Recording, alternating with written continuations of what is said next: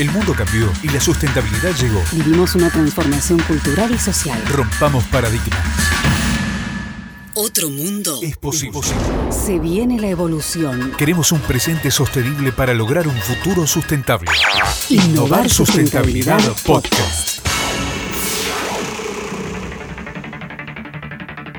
La relación de la sociedad argentina con el coronavirus tiene una estrecha vinculación con el agravamiento de la difícil situación que viene atravesando su economía.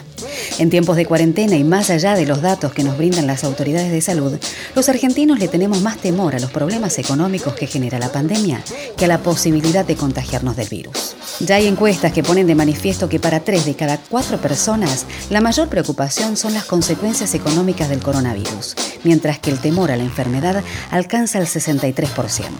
Julieta Kaminetsky es economista, asesora financiera y profesora universitaria, y fuimos a preguntarle qué tenemos que tener en cuenta para evitar la bancarrota en esta cuarentena. Las voces que necesitas escuchar para poner en acción las palabras. Innovar, Sustentabilidad. Con Patricia Lafrate. Julieta Kaminetsky es economista y profe universitaria. A ella le vamos a preguntar qué tener en cuenta en esta situación en la que estamos viviendo y no sabemos qué hacer en temas financieros, de inversiones, de planificación. Juli, ¿cómo estás? Gracias por estar con nosotros. ¿Qué tal? Muchas gracias, Pato. ¿Cómo andas? Bien, muy bien. Bueno, contanos, ¿qué tenemos que tener en cuenta en esta situación en donde estamos guardados y muchas veces no sabemos si pagar la tarjeta, si no pagarla, si qué salir a pagar primero? Bien. Bueno, es muy importante, si no lo tienen ya hecho, tomarnos unos días para hacer una planificación financiera. Es muy sencillo, es como un calendario donde uno, uno registra los ingresos, o sea, los, los pagos eh, y los cobros que tiene pendientes para saber si va a tener saldo negativo y poder elegir a la hora de recalcular, digamos. Y lo que sí hay que pagar primero son las deudas que tengan mayor tasa de interés que se, que se denomina costo financiero total. Eh, ahí entra, por ejemplo, la tarjeta, algún crédito hipotecario, algún crédito prendario, algún crédito personal. Totalmente, todo eso, el alquiler, por supuesto, y cualquier otro tipo de deuda que uno tenga eh, de, de servicios, etcétera, es muy importante evaluar cuál se va a pagar primero en caso de que no alcance para pagar todos los servicios. Hay que tener en cuenta, por ejemplo, a la hora de pagar una tarjeta de crédito en donde, bueno, evidentemente lo primero que se paga son las, te- los temas primordiales como los servicios y uno está como especulando a ver eh, qué pasa con, con- con el tema de las tarjetas, si fueron diferidos. Sí, hay que, hay que estar muy atento a los anuncios porque puede haber diferimientos, entonces es importante estar alerta, conocer bien la fecha de cierre de las tarjetas y de vencimiento, o sea, el día que efectivamente hay que hacer el pago y saber que en el caso de las tarjetas, en un caso de extrema necesidad, se puede realizar el pago mínimo, que es un 4% del total del pago que se debería realizar, y luego pagar fraccionadamente el, el- el saldo. No es conveniente porque las tasas son muy altas, pero en caso de extrema necesidad se puede abonar una parte y dejar una deuda para más adelante. ¿Toda esa información se encuentra en el sitio del banco? Y cada banco tiene esta información y es importante estar atentos para saber cuáles son las nuevas medidas que está tomando cada banco. Por ejemplo, para realizar el cobro de jubilaciones y asignaciones, asignación universal por hijo, porque puede haber novedades sobre el tema de la atención al público, si bien ahora están cerrados, puede haber novedades para el tema de los cobros y hay que averiguar bien en qué horarios nos corresponde a cada grupo eh, y si somos grupo vulnerable, tener mucho cuidado de no asistir en horarios en los que puede haber mucha gente. Eh, contame, Juli, eh, ¿cómo podemos hacer, no sé, tenemos dólares o necesitamos comprar dólares o, nece- o tenemos ese eh, poquitito de plata que nos quedó del saldo del mes anterior y lo queremos invertir? ¿Qué cosas tener en cuenta eh, a la hora de dónde comprar los dólares, cómo hacerlo a través del banco? Bien, por suerte muchas de estas cosas se pueden hacer eh, vía home banking, con lo cual es todo automático y a través de, canales digitales. Eh, lo importante es tener liquidez, ya sea que se van a comprar dólares, saber que esos dólares no se van a necesitar en el corto plazo porque en la venta vamos a estar perdiendo una diferencia si los tenemos que vender eh, en el corto plazo. Y con respecto a las inversiones, buscar inversiones en pesos de mucha liquidez, un plazo fijo, el mínimo son 30 días, con lo cual hay que tener cuidado y saber que eh, nuestra planificación financiera nos permite no necesitar esa plata durante los próximos 30 días. Y si no, lo que recomiendo es un fondo común de inversión, que es una sociedad que administra nuestro dinero y poner, eh, elegir los fondos comunes de inversión, los más líquidos del mercado, que se llaman money market o mercado de dinero de según el banco. Eh, ¿Y qué tener en cuenta a la hora de hacer eh, compras, por ejemplo, online? Porque, bueno, evidentemente, más allá de que uno tiene que tratar de asumir una responsabilidad a la hora de consumir, eh, hay cosas que hay que tener en cuenta porque mm, a través de diferente modalidad de pagos online también se generan intereses, ¿verdad? Sí, chequear bien que, que si se paga en cuotas sea sin interés vamos a poder comprar cosas que no sean de primera necesidad y que no estén exceptuadas, por ejemplo, ropa, y las vamos a recibir después de terminado el aislamiento preventivo, ¿sí? la cuarentena.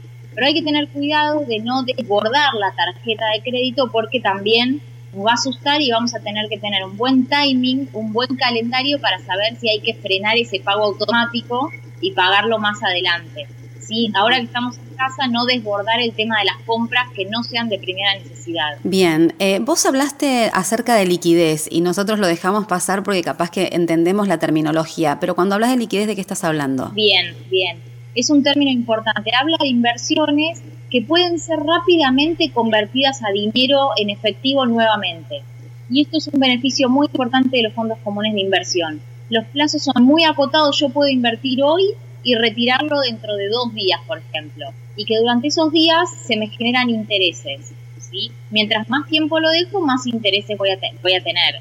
Pero es importante saber que si, que si tengo mucha plata acumulada o poquita, eh, el mínimo en general son entre 500 y 1000 pesos, hay que averiguar en cada banco y en cada tipo de fondo. Lo que puedo hacer es invertirla. Si a mí me llega la factura de algún servicio eh, hoy, pero vence, o sea, la tengo que pagar efectivamente hasta dentro de 15 días, yo puedo invertir esa plata durante esos 15 días rescatarla uno o dos días antes para estar segura, ojo con los feriados por supuesto, y abonar el, el servicio habiendo eh, devengado algunos intereses a favor mío. Bien, esa eh, eh, información también encontramos adentro de nuestro sitio del banco, ¿verdad? Sí, en cada banco, no importa cuál sea, si es público o privado, si es grande o chico, tenemos una sección que se llama personas y dentro de personas está inversiones. Hay que ir a buscar ahí una solapa específica que se llama inversiones y vamos a tener plazos fijos, fondos comunes de inversión, bonos o acciones, de acuerdo, obviamente. Este es un momento para tener mucha cautela con el tema de inversiones, hay que hacer un, test del inversor, un perfil de riesgo para conocer un poco, a ver en qué, en qué podemos invertir a la medida de cada uno y eh, buscar esto, cierta liquidez para no perder entre la compra y la venta. Lo mismo con los dólares. Bien, ¿Qué información vos recomendás que tenemos que tener en cuanto a dólares para saber si tenemos, podemos invertir o eh, nos conviene más invertir en un fondo de inversión o en la compra de dólares? Bueno, lo principal es tener bien hecha, la, bien ajustada la planificación financiera para saber si voy a necesitar esos dólares o los voy a atesorar como ahorro general de mi vida.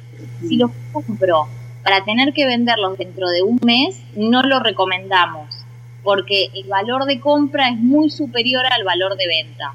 Lo que recomendamos es hacer una inversión en pesos muy líquida como los fondos comunes de inversión, donde yo puedo entrar y salir de un día para el otro. Bien, perfecto. Y em, la verdad es que em, si tenés alguna otra recomendación que nos puedas dar, porque son situaciones que los que no conocemos el manejo de este tipo de, acciones, digamos, eh, nos dan bastante miedo, ¿viste? Es eh, empezar a investigar, empezar a indagar el tema de la planificación, el que no está acostumbrado a la planificación, ¿viste? Hay mucho dato como para tener en cuenta. Una recomendación. Sí, un buen momento para ahorrar y para definir exactamente en qué gastamos, mirar los resúmenes de, los, de las tarjetas definir en qué gastamos, cuáles son nuestras prioridades y ir eliminando esas suscripciones de cosas que tal vez no usamos y poder eh, pensar que estamos ahorrando, estamos ahorrando con la nafta, estamos ahorrando con salidas, con transporte, con viáticos, eh, con comidas afuera y poder definir si eso cuando vuelva a la normalidad era prioridad o no y generar importantísimo un fondo de emergencia para nuevas ocasiones. Entonces tener un colchoncito de ahorros invertidos que puedan salvarnos este tipo de situaciones o cualquier otra situación de nuestra vida que nos genere preocupación y que donde no podamos estar cobrando un ingreso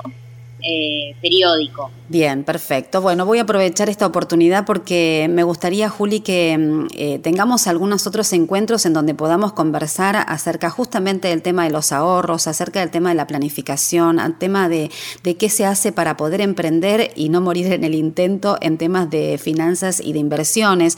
Me gustaría que conversemos también acerca de los alquileres, si es más beneficioso comprar una propiedad o tener un auto o eh, alquilar un lugar. yo sé que vos sos especialista en estas cuestiones, así que ya te comprometo a que estés por lo menos una vez al mes en Innovar Sustentabilidad Podcast para que podamos hacerte todas estas consultas. ¿Te parece? Buenísimo, acá estamos. Bueno, me encanta. Muchísimas gracias. Te mando un gran saludo. Estamos hablando pronto. Un saludo. Innovar Sustentabilidad. Este fue un podcast de MyPod. MyPod.